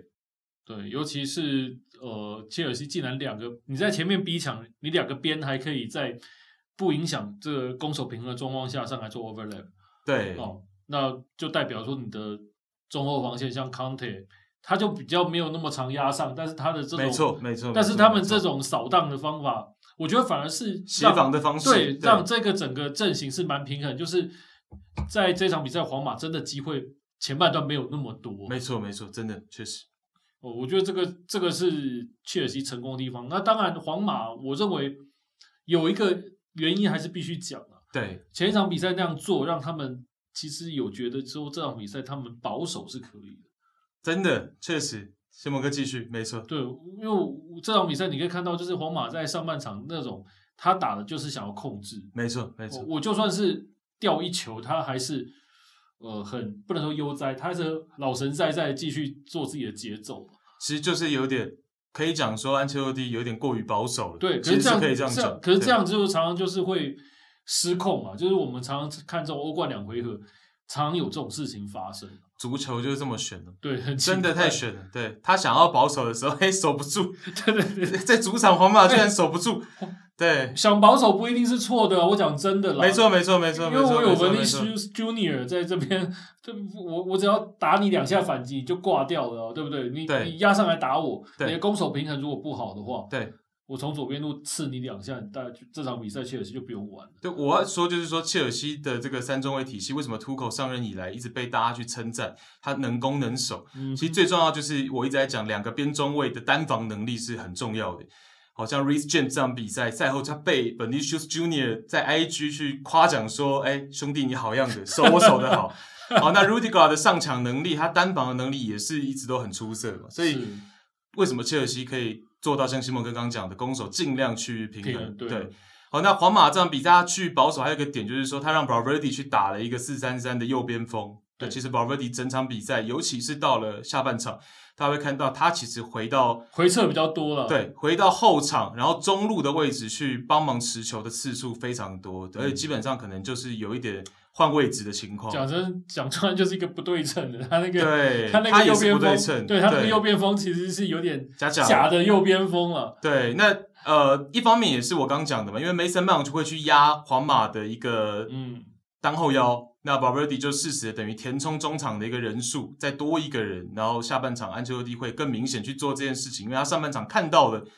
切尔西的布置，哦对所以下半场可能就是说中场变成有点四个人的感觉，去想说要控制住局面，对，结果其实一度也是没控制住， 对，所以其实 t u c 也已经做到了自己的极限了，对，我而觉且得到后来你看切尔西就整个气势都起来了嘛，对。对啊，呃，说真的也是有球被 VR 没收啊，要不然可能还进更多哦，这个这个这点如果就这样子的一个状况来看。呃，皇马那个控制的那个想法是这个战略是失失败的，对，但我们要跟大家提，就是说现在的规则，哦进攻方的手球其实基本上严格的非常，就是就是非常严格了。哦对你基本上只要碰到手部的位置碰到，你基本上他就是会给给这个吹掉。对对没错。对，那大家可以去参考尤文图斯在上个礼拜周末意甲的联赛，大家可以去看 YouTube 这个两分钟很短的 highlight 里面就有捡到 Rabio 的一个手球，啊，那个已经贴在两只手都已经贴在自己的这个身体了，还是被吹进攻方的手球。是，好，所以大家可以去参考了。好所以大概是这个情况，但我那个时候是有点眼花了，其实看不太出来阿隆索到底有碰到还没碰到 那个画面，其实我是没看出来。对，但既然吹了，代代表是有碰到擦到嘛，那就没办法。哦，他可是他其实有去闪，对啊他有做那个对啊闪那个对啊动作但只要碰到，现在基本上大部分就就给那个进球就给吹掉了。对，对，没那办法。这样子还可以再进一球，我觉得确实确实这场比赛那种精神是很好的，很可嘉的啦。而且还是 Timo Werner。哇，上礼拜的联赛如果没有那个重注的帽子戏法的话，他可能是五福临门。哦上个礼拜打南安普顿， 对，然后这场比赛又进了这个本来应该是高光时刻的进球。对他这一球当然他进的是很漂亮啊，，对，那真的就是就像这个球兵那呃那一场比赛的球兵讲的，他真的有点像就是他在德甲联赛的那种进球。对，很像他过去在 RB 的的进球风格。对啊，当然也是因为大家在这种高速 的攻防来回的时候，给他有空间的了，适合他，适合他了，适合他就不是打那种阵地战的。对他的节奏，对，没错。那那个球，当然我们必须要讲说，他其实在整个切尔西的那个反击战术来讲，是做的还不差的。因为那个球，其实马克斯阿隆索他有从旁边上来，他有把对方防守球员给拉掉一点，稍微给他更有空间对，给让到他可 Burner，以对让对 Werner 可以去跑直线没错，哦，所以说 Werner 才可以跟队友做一个有等于是有点像二过一这样子对，哦，让他到禁区里面可以带人带球，然后跟对方的后卫去做一对一，然然后他再来发挥他的一个盘带能力，横向啊盘带能对，力，终于我看到他这一招是有用的。 真的不是他在英超就永远这一招做出来，但 finish 没有办法送入球门， 对对对，但而且这常一被次挡终于掉成。功了，对，呃对，而且这次真的很漂亮，把对方给晃掉了，可进惜，了。可惜哦，那个球大家都会以为说有机会，而且以为那球已经叫做漂亮了，对，没想到 后面有一个真的叫神仙进球。对，嗯，我我有看到一个 FB 上面的一个画面，嗯，呃，一个图片嘛，做 Luka Modric 那个传球，对呃，人家就讲他把它放在画框里面，对，在殿堂里面膜拜。我讲真的，那个确实是这样，因为那个球，你说战术嘛，你也讲不太多，讲不太到什么战术了。重点是他那个位置其实要给到 Rodrigo，太只有那困个难路线，对要他不用外脚背，是基本上你其他的线路是过不去的。对，对然后你给那个路线就算了，你是等于是我用手传也没传这么准，你直接传到他的脚上，对，绕过后卫，然后直接掉到他脚上，然后给他碰进去，这个是非常夸张的。这太夸张了，非常那个非常夸张神仙进球啊！对，刚西蒙哥讲的那个放到画框里面裱起来，是赛后马上意大利的名记者，对，他就说了这个话，殿堂级的进球，对，值得给他收藏起来的一个进球。所以，对，那赛后当然也是把呃 Modric 跟这个 Quaresma 的照片放在一起嘛，这个外脚背的专家。所以真的是，因为摩迪也是有用过外脚背进过球的，嗯哦，然后今天这个是一个非常顶级的助攻，对，呃对超经典的了。对对对对而且尤其是在那种，呃，我觉得那个球真的是救命啊！对，你在比赛剩下大概十分钟左右，而且是刚刚发生一个那种让全队可以说士气倒到谷底被逆转的进球，没错，哦，你又还打醒的一个对感觉，对，对，你再进回来，对，这个天是哪非常关键的。对对，就是他进回来以后才有后面本泽马这个英雄嘛。没错，哦，当然我们本泽马本节目 不晓得，我们大概夸过他不知道几次了。我讲真的，如果我们要要要要要拿出来邀邀功的话，嗯这个本泽马已经夸到不太想再夸了。对，大家都懂的嘛，对大家都懂。对他优秀的地方在哪里？对，嗯嗯，那上半场其实他也有一次头锤重注，重注重注，对门楣嘛。哦那下半场延长赛九十六分钟是完成了那个关键的进球。嗯，没有话讲了啊，他对太可怕了，他就是在关键时刻会想办法把球送进大门嘛。大家常会常会有人跟我讲说，哦，他好像忽被忽略或怎样。我觉得这被忽略这件事情，就是呃，怎么讲？你跟 C 罗待了这么当了这么多这么久的队友，你一定会被 忽略掉你的进球能力。为什么？因为前面有一个四十颗进球的，那你有二十颗进球，人家就觉得哦，你是辅辅锋嘛，辅助的嘛，辅助的 striker。但事实上不是这样，他的进球能力真的很可怕对，哦。不过他当初也是甘愿辅佐嘛，这个也没有什么我问觉题。得这是一个很棒的一个人格啊，没错没错，因为没错大部分的球员，尤其是那种个性比较强悍的球员，常常会希望镁光灯都在自己身上。对有的时候，这时候就会觉得他想要离队，哎，可是人家就是不会这样子。没错，他甚至于 C 罗走了，他就是留下来继续辅佐皇马嘛。对，本泽嗯马在球场上还是一个算偏成熟的球员。对， 场上 场下两个人，对对对我现在讲我快笑对笑出来，就 是这样。但跟你知道我用词比较谨慎的人，对，啊场对场场上真的是很很蛮非成熟的，对对对对，很好。场下他干一些对，就是我们没有办法怎么讲？我觉得没办法帮他圆的事情啊。对，对，比如说，其实法国这样子的球员蛮多的，但对是对对通常是场上场下都不成熟。哦，但他有一个反差了，他是有他反有个差，反差，场上对场下都成熟的，我不晓得里贝利算不算啊、嗯哼里贝利场上还 OK 了，哦，场下当然也是一个不不成熟嘛，要不然怎么会跟本泽马一起发生一些事情？而且我觉得本泽马还是真的年纪长了，他可能整个人是真的有变成熟。是他嗯其实之前哦、没多久，这个一年多两年前还跟 Vinicius Junior 其实有一些 beef 嗯哼哦，对，但这赛季两个人合作的非常的愉快嗯哼哦，所以其实就看得出来说，哎，双方也蛮成熟。那本泽马当然也是有变成熟的感觉嘛，嗯所以确实现在哦，那整个皇马也是这个赛季很靠他，很靠他。所以说，嗯我觉得这种所谓的球队的综合，就算是三十四岁、三十五岁，你还是要想办法把他留下来。这也是为什么我一直对于拜仁放话讲那个三老那个没办法留下来那件事，我觉得很感冒，就是这样子。我懂，我懂，我觉懂，我老觉得将的价值了。对，嗯对这种球队里面真的不可或缺有队魂的球员是很重要，是很重要的。皇马就是有好几个有这种队魂的球员，对本泽马就是一个，然后 Lu Luka Modric，然后哇 Toni 哦老鬼哦 Kroos 老哦鬼 Tony Cross 当然也是一个，但你这三个不可能永远大家都很好嘛，就轮流发挥轮流发挥，轮就流发挥够了啊。对对，我就觉得这几个球员，当然当初被卖掉 Ramos 也是一个，对不能说卖掉，就是后来让他走。是哦，我觉得这几个球员真的是所谓有队魂的球员，你一个球队必须要有这种球员。对，而且皇马这场比赛真的也是将士用命的啦嗯我们说 Marcelo 也出场了，好，然后包括了这个啊 Nacho 本来先发就去打到客串打到，其实他也本来就能兼任了，啊对打到中后卫啊，因为 Militao 的这个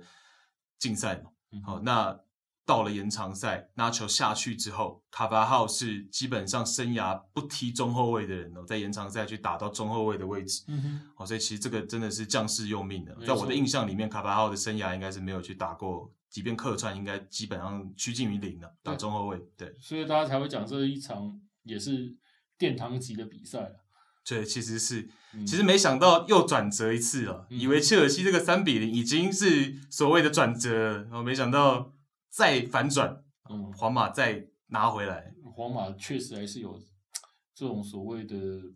欧冠王者之风啊，你只能这样讲。只能这样呃，讲，就算 C 罗离队了，也带不走这个这个这支球队的队魂就是这样子。对，那会不会第十四次呃，今年我我是觉得很难讲的。 ？OK，等一下我们再聊。哎对，我对我们再 聊的。说实在话，今年很难讲，就是因为有两支球队的状态真的现在来讲是世界最顶尖的。好，最后我们看到的组合是利物浦跟本菲卡。嗯哦，那坦白说，我们两个这两回合就比较少在看。哼， 是不是有点忽略这场？因为我们觉得第一回合好像就已经确定了。是我的错了，因为在整个两回合都还没开踢之前，我就已经跟新门哥讲说啊，本菲卡不用看，其实真的我们不用看，不是因为我刚想过，两个礼拜我们没录音嘛，两个礼拜其实就以做媒体来说，可能必看的比赛有快要二十场，嗯哼，那其实真的就有点不好意思，但是确实，然后加上首回合就两球领先嘛，嗯哼。那我们这个次回，其实我是看了六十几分钟了，因为还蛮多听众跟这个仙盟哥底下的留言都讲说，哎，本菲卡踢的不错、啊欸。可然是后我，后来回头看，我说真的，嗯，嗯，利物浦真的在第二回合比赛里面，他先取得领先之后，嗯我就感觉上那个后防的状态就已经是不在了。对，刚好你看了前半，呃，我看了前半段，你看了后半对段，我看了后半段，对他就是这样，他的后防线虽然说人可能跟联赛差 不多，没有没有没有差很多，差很多，好所以了，对，是啊是有 差了，我对，可能心态上了，心态上真的就是好像就是一直在做折返跑一样那种因为感觉。一度在利物浦取得第三球的时候，已经是一个总比数六比二的情嗯况，然后剩下不到三十分钟，对对对，那很正常嘛。你是球员，在场上你也会觉得松懈了，一定可的嗯能对，那其实也是确实啊。对， 坦白说，本菲卡就算是追了两球，舍命追了两球回来，也是一个总比分六比四而已。不过确实，对本菲卡他后面的那些呃进球，他我觉得跟利物浦自己的防线松懈都有关系。因哦为对同样是打对攻的比赛，对，你在那个强度差很多对了，你在跟跟天王山天王就山是差很多，对，对，在天王山的时候，嗯你看到利物浦的防线是我后防空间一样很大，当然当然，对，因为我当然也要压上去打嘛。当然但是你的后卫回追的时候，他的那种跑位的精准度哦，跟对于那个整体对方的进攻的判路线的判决判定都是非常精准的，对，跟这场比赛当然是天差地没别。错没错，你就看到没错好像四个人在跑步一样，但我在比跑步一样这样子。我很认同本菲卡的一个点，就是说他其实做客，嗯哼，但然后开头就落后两球嗯，那、中间比数是总比数已经到落后四球了。可是他把一个做客的比赛，其实他还是踢得蛮有这种主场的气势。嗯，对，坦白说，本菲卡的气势保持，然后球队的整个凝聚力还是一直维持在那里。没错，这个是讲实话，我一度恍惚了一下上半场，我还以为这是本菲卡的主 场，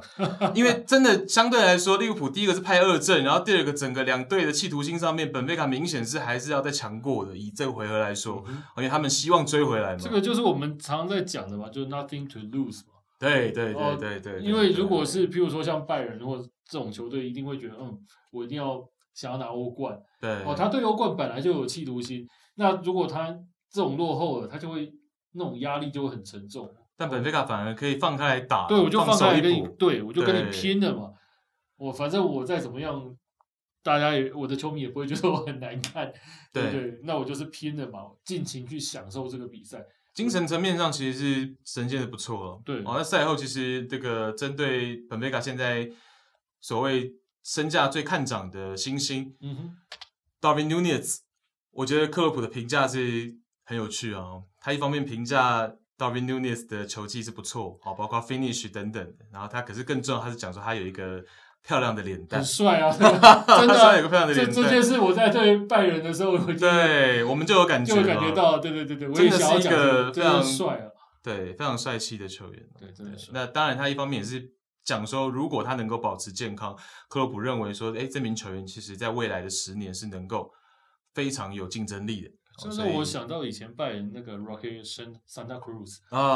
啊，就是那种感觉了。是当然，他现在他的起跑点比 Santa Cruz 更好，更早一点对，因为他在欧洲已经是打出东西了。有被看见。对，Santa Cruz 那个时候在拜仁就已经被压得死死的，就是大家对他一直有期待，但是就一直没有东西，没有空间，没有空间，对然后自己也没有争到那个位置。没错没错没错，所以起点是好的，对对对，对，那就又看一个帅哥，南美帅哥。对，因为他其实是能够踢九号，然后我们看到下半场本菲卡其实只有把阵型调整成一个三前锋，然后就把 Darwin Nunez 放到左边锋的位置去打边路。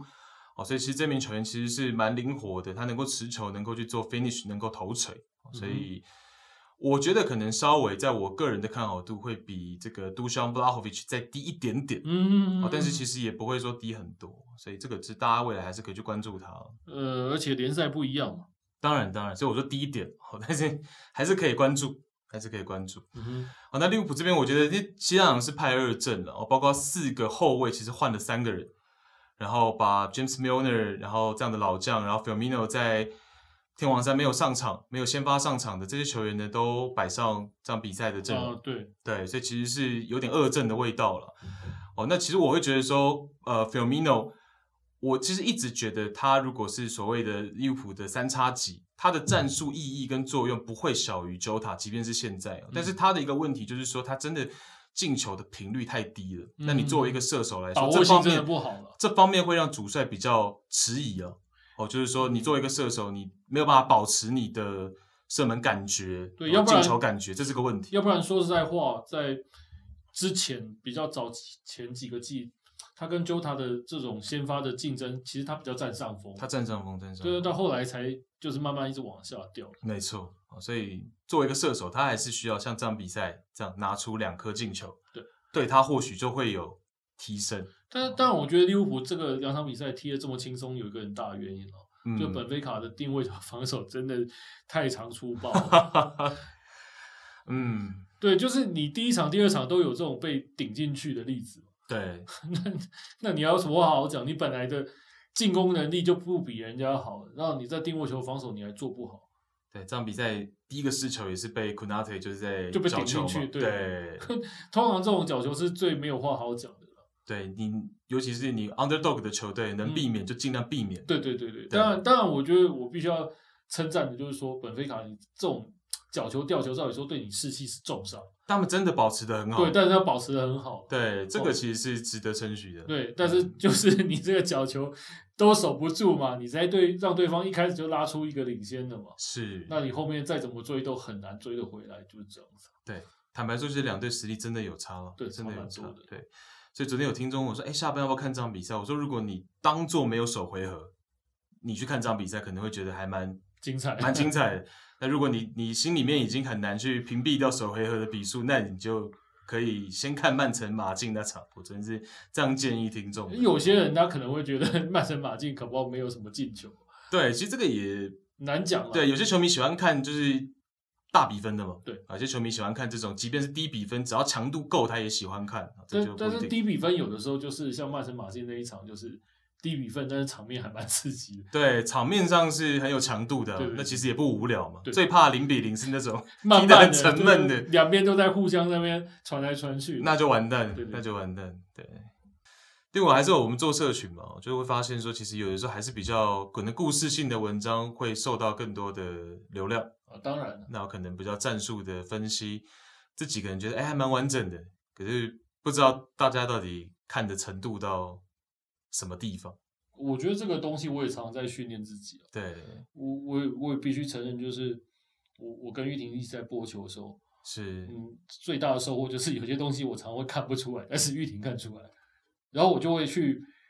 拿玉婷的观点去检视一下自己看不看的，回头看能不能看出一些东西来。是，我觉得这是蛮重要的是，哦，因为说实在话，不见得说谁百分之百观点一定对这是没错。哦，对但是你有分析出来，我就可以拿这个分析当做哎去对照一下，对对，用当做另外一个基准点去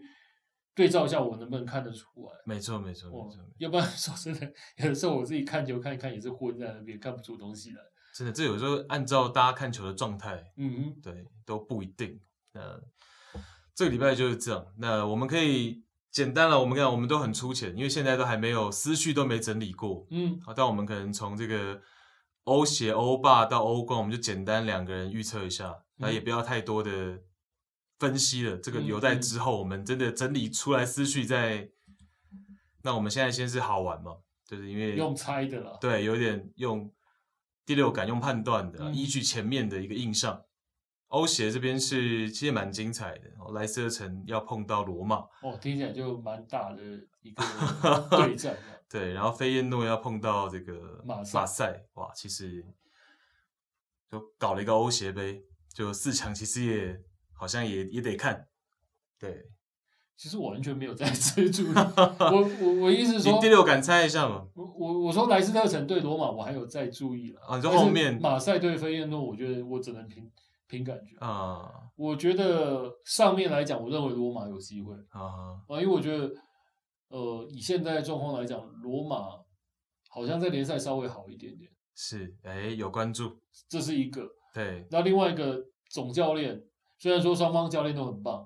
哎，师徒对决，哎，师徒对决，没错，哎对啊呦吧？你看大家记 得以前在切尔西的时候嘛，对 m o r i 然 n o 对，Brandon Rogers 曾经是他的助手，对助手，然后后来是这个青训的教练嘛。对对对对对。对，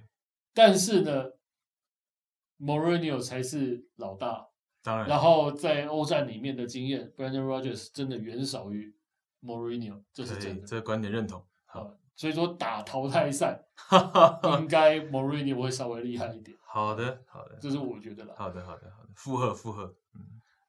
然后你说菲耶诺对马赛，我直觉觉得马赛比菲耶诺强。好，这个我们就先直觉嘛。为为什么会这样讲？是因为菲耶诺呃，我们都知道了，就是荷甲有三强，对但，其实是二点五强。哦，如果你去看他们的那种历史的部分，就是阿甲加上 PSV 这两个嗯是最强的，他们叫国家德比。是飞燕诺是偶尔可以威胁他们，是，然后再加上其他，其他可能有几支是可以，可能偶尔可以追得上，什么纯特啊、是阿尔克马尔啦、对哦，什么格罗宁根呢、这种中游的球队偶尔会变很厉害。对，荷甲的大概就这个状况，所以说你就会知道说，荷甲真的除了阿贾克斯跟 PSV 之外， 其他的球队的水准是有差距的。在欧战也没那么稳定了。对对，那马赛再怎么样，他也是，呃，也是法国的现在可能前五强、前五大豪门。对哦，再怎么样，这支球队我觉得实力 应该要赢过飞飞燕诺，而且，呃，就算是欧欧协杯好了啦，马赛应该也很想拿，因为他很久没有在欧战里面有东西了。对，其实四支球队应该都对这个杯赛竞争的意愿很强烈。没，错，没错，对，大家都 已经饥渴很久了。对，对我在联赛又不可能拿到冠军， 对对对，这几队都已经对我，总要拿个东西来交代一下没，错没错没错就，没就错就是这样。对。尤其莱斯特城在英超这个赛季，基本上跟他们没什么 太大的关系，但是也不错，他至少是在中游哦。对，就稳定住了啦，对对对对对安心了啦你，不要有说，我还要担心保级，这才麻那烦。就麻烦。对对对，他们是属于上不去，哎，也也下下不来，来，这样好了。对于他们来讲，他们只要就想办法看能不能再挤一个欧战来玩玩，但是现在看起来也是有困难。是不太可能的。嗯、 好，那我们看到欧霸的话，RB 哦莱比锡对这个苏超的流浪者，好然后夏姆联碰到法兰克福，哇，也是很精彩。其实今年的欧战真的是场场都不太能错过的。哎，对，而且球球迷有发现，就是说现在你看到这些球队，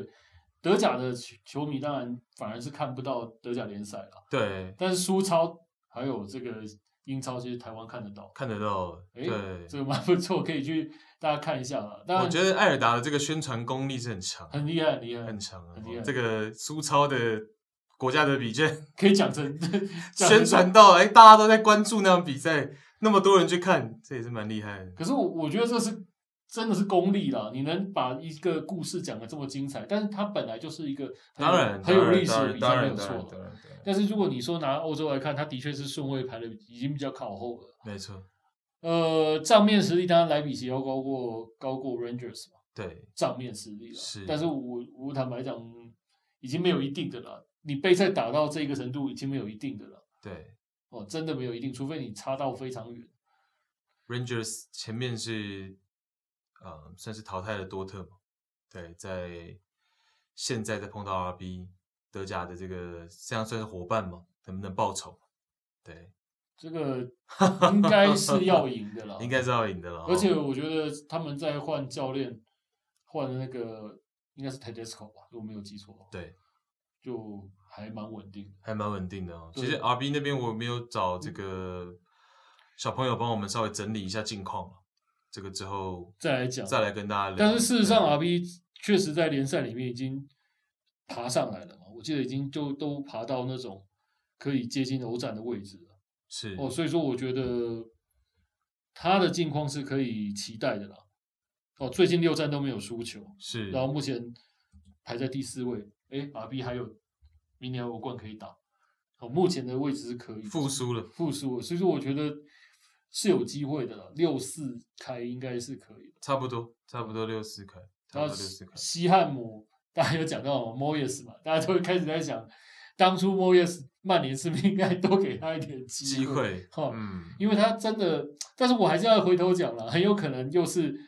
接下来如果给他机会的话，又是曼联球迷不满意，最后把他踢掉。不太可能了。对，因那为也已经确定了嘛，也是对确定不可能嘛。对，因为为我觉得最大的问题还是他就是适合当中游球队的，不是说呃，抱歉，不是中游，我讲的是他就是适合当那种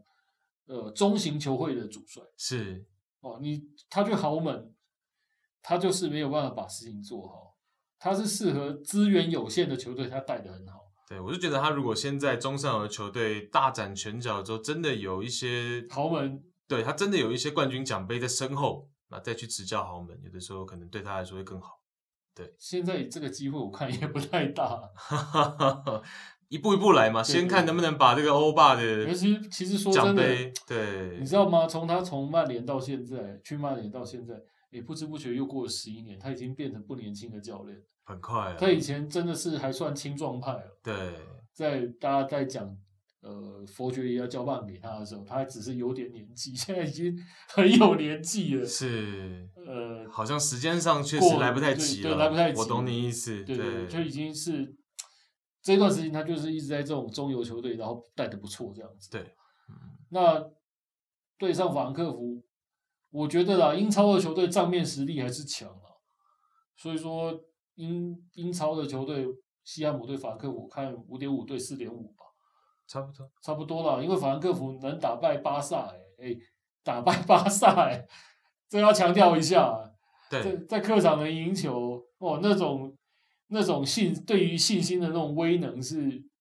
很难想象的对，哦。所以说，你我给法兰克福说真的，呃，百分之四十五，我觉得差不多也算是尊敬的了。差不多了。这也是西汉姆联这个老队长 Mark Noble 的这嗯个赛季是最后一舞嘛？对对对对对看能不能啊，马克罗伯，以一个奖杯做收。我那罗也是马克罗伯在西汉姆待多久？啊天哪！他没离开过。我以前播英超的时候，我就有注意到，哦天哪！对，好，最后当然是这个我们就比较熟了啦，然后欧冠的四强组合，这个还比较有依据一点。坦白 说，刚刚那个真这的是是胡猜啊！尬聊，尬聊，尬聊尬聊，好了，不要说胡猜，真的是对尬聊。尬聊，尬聊。曼城跟皇马，呃，我我我觉得有今年有一个错觉啊嗯，我我当然是希望拜仁能对决到，因为我是拜仁球迷嘛，对哦，那我一直希望拜仁能站上所谓的欧洲之巅嘛，对，那我当然希望拜仁要去对上的是那种强强的超强的，啊然后你才会证明说你自己有这个能力嘛。对，我觉得当今以欧洲足坛看起来，呃，最红，然后看起来最强的，当然就是我们刚刚讲的天王山之战两队，曼城跟利物浦。是即使皇马遇到曼城，都可能是弱势，应该是下狗，应该是对，应该是嗯 underdog、对，但是我必须要讲的是说，我认为皇马有机会把曼城翻掉。是，因为我们刚刚讲的皇马，它就是有这种欧战、欧冠的那种传统，它对于任何的情况发生都没在怕的。是，反而曼城到目前为止还没有半个欧冠的冠军，对，其那实是这样。他的心理压力其实我觉得会很大。就去年铩羽而归已经是最好的成绩了嘛，对，我觉得他的压力会非常大。我认为皇马有机会，我压，我认为皇马是四点五对五点五，稍微落后了，但是最后赢的我搞不好是皇马。哦，安切洛蒂，你说他欧冠有没有经验？ 太有经验了吧？这不是普通有经验的一个主帅真的，我们稍微看一下安切洛蒂碰到瓜迪奥拉的数据。数据。嗯，好，那两个主帅过去交手的这个次数是六场，嗯然哼，后瓜帅是稍占上风，四胜，然后安帅是两胜，嗯哼，所以其实也没有提供到我们什么 太什多了么对依据。不过讲的这是皇马对巴萨的时代嘛。对对对对，哎，不过这个对于拜仁球迷来讲是有意思，我很想听那个鲁梅尼格评评论他们两个。谁比较好一点？对对对对，因为呃，安切洛蒂是鲁梅尼的朋友嘛，啊，这两个都带过拜仁啊。对哦，当然，那呃，安切洛蒂是比瓜帅失败很多，一下就 一下就被炒掉，有点有点算是呃跌破眼镜吧。不是说他不好，我一直觉得安切洛蒂那个时候来拜仁的时候，他是遇到所谓的内乱啊。对哦，那当然，球霸就是 Thomas Muller 嘛， 领头跟他做内乱，短短的就离开了，短短就离开，实在是没有办法发挥到他真正的厉害啊。是哦，所以说我觉得，